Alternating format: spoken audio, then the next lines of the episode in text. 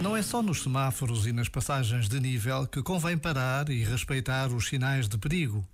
Em tantas situações da vida, o bom senso recomenda-nos prudência para não corrermos riscos inúteis que são uma ameaça à nossa integridade e à nossa dignidade. Mesmo que tenhas pressa de chegar ou de viver, mesmo que tenhas ânsia de vencer, dá tempo ao tempo para não deitar tudo a perder. Este momento está disponível em podcast no site e na app.